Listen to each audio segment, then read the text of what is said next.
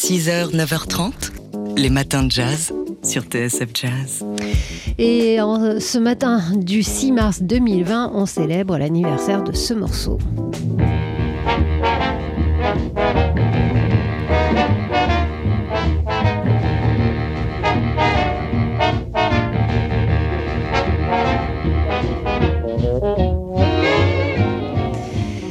L'orchestre de Duke Ellington qui, le 6 mars 1940, enregistrait donc ce morceau emblématique, Coco. Ça fait tout juste 80 euh, ans donc euh, aujourd'hui, Coco, qui se voulait être euh, un hommage du Duke à Congo Square. Congo Square, c'est ce lieu mythique de la Nouvelle-Orléans, marché aux esclaves, où ben, les esclaves avaient le droit le dimanche de se réunir et de faire de la musique, la musique de leur pays d'origine, de l'Afrique.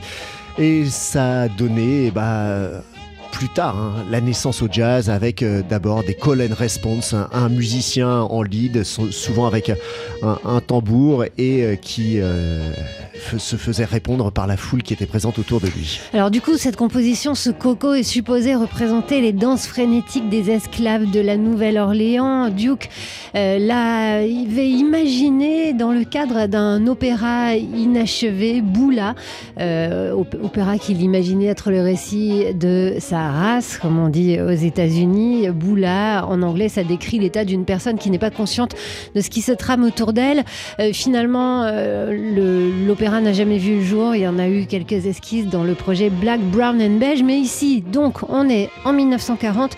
Euh, Duke est là avec euh, son orchestre euh, au meilleur de sa forme, ou plutôt au nouveau de sa forme. Ça fait déjà une douzaine d'années que cet orchestre existe. Et Duke Ellington vient de rencontrer son alter ego, Billy Strayhorn, avec qui bah, il va collaborer, jusqu'à la fin de la vie de Billy Strayhorn. Et en quelques mois, il va va euh, enregistrer quelque chose comme une vingtaine de, tubes, dont Cottontail ou Concerto for Cootie, avant euh, le départ de l'orchestre du trompettiste Cootie Williams. Voilà pour la brève histoire de ce Coco. Coco qui a été donc enregistré il y a tout juste 80 ans aujourd'hui. 6h, 9h30, les matins de jazz. Laure Alberne, Mathieu Baudou. C'est le week-end. Enfin, on est à quelques heures du week-end. Qu'est-ce qu'on va faire de nos enfants encore, surtout s'il pleut? Alors, demain, la météo, ça semble aller à peu près. Dimanche, ça se gâte. On a une solution pour vous, une exposition qui débute demain justement à l'Exploradome à Vitry-sur-Seine. Ouais, enquête d'égalité sur les traces du racisme qui nous propose des parcours d'enquête interactifs pour explorer donc les différents euh, ressorts du racisme. L'idée étant d'interroger euh, les préjugés en observant euh, soi-même les mécanismes à l'œuvre et à l'origine du racisme, mais aussi de se questionner sur les façons de favoriser l'égalité au quotidien. Alors, l'exposition convoque des disciplines différentes, la psychologie sociale, la biologie, l'histoire et la sociologie. Chaque pôle correspondant à cette discipline répond à des questions euh, du type qu'est-ce que c'est que le racisme? Peut-on parler des races humaines? Le racisme a-t-il toujours existé?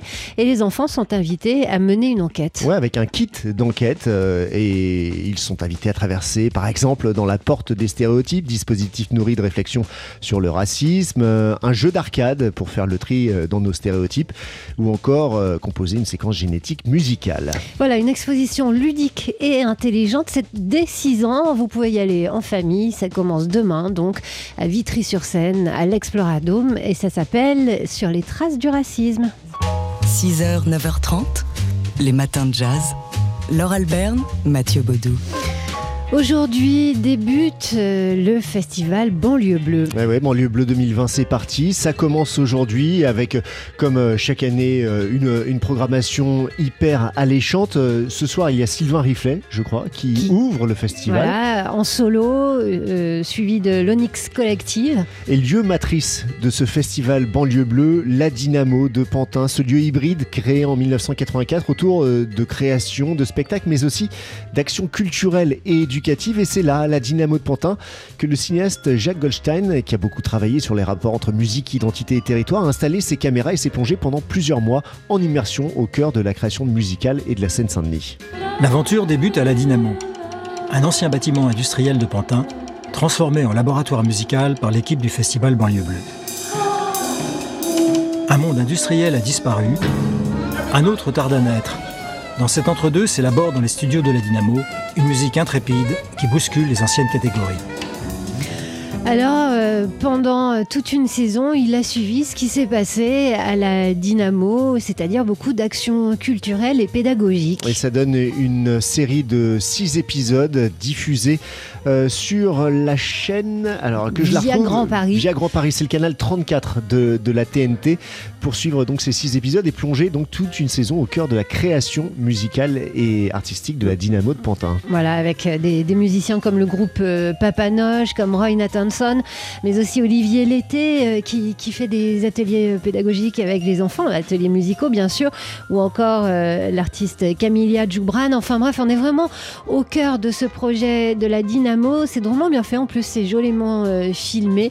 Six épisodes qu'on peut voir aussi euh, en streaming, qu'on pourra voir. hein. C'est à partir de demain la diffusion sur le site via Grand Paris. TV. Quant à Banlieue Bleue, bien sûr, on va vous tenir euh, au courant. Euh, C'est jusqu'au 3 avril, 24 euh, soirées, une quarantaine de groupes dans 17 villes de la région parisienne.